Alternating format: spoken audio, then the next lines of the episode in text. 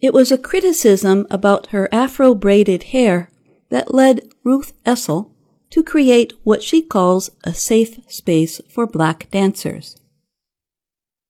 The founder of Pointe Black Ballet School in London said when she was a child, teachers and others all but punished her for not following the traditional ballerina way.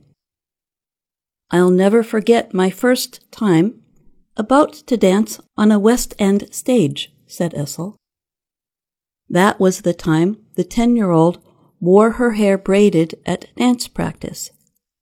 Her mother had spent her last $120 to get her hair done.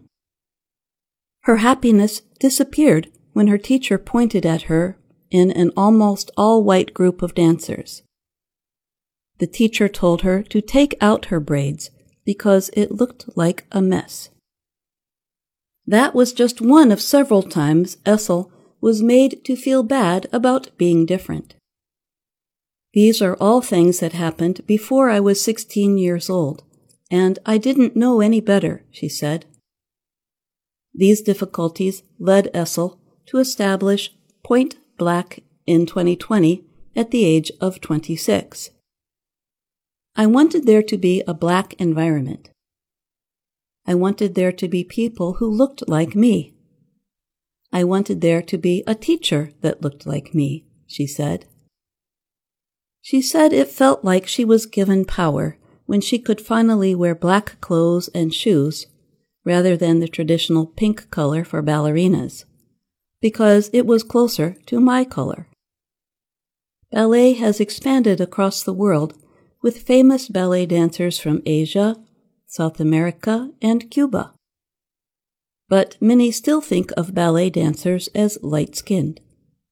And classical ballet companies try to have a similar look for dancers in classical works like Swan Lake.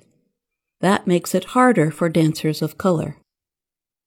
Some 2.2% of dancers at the top four ballet companies in Britain are of black ancestry.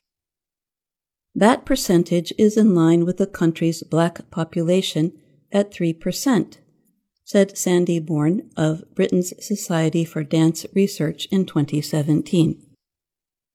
A spokesperson noted that keeping diversity is important to everyone at the Royal Academy of Dance, saying dance is for everybody.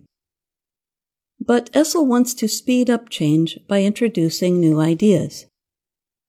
She said her shows use African dances and music and dancers wear different hairstyles, including twists, rolls, and afros. She added, It's really just about celebrating the person, no matter where they come from. Maya Beale Spring is a 10 year old student at Pointe Black and another ballet school. She enjoys exploring different kinds or types of ballet. I get to experience different types of ballet, different music, she said, after a perfect practice for an upcoming show. Essel teaches all the classes in her school. She said, Everything about my school is what my younger self would have wanted.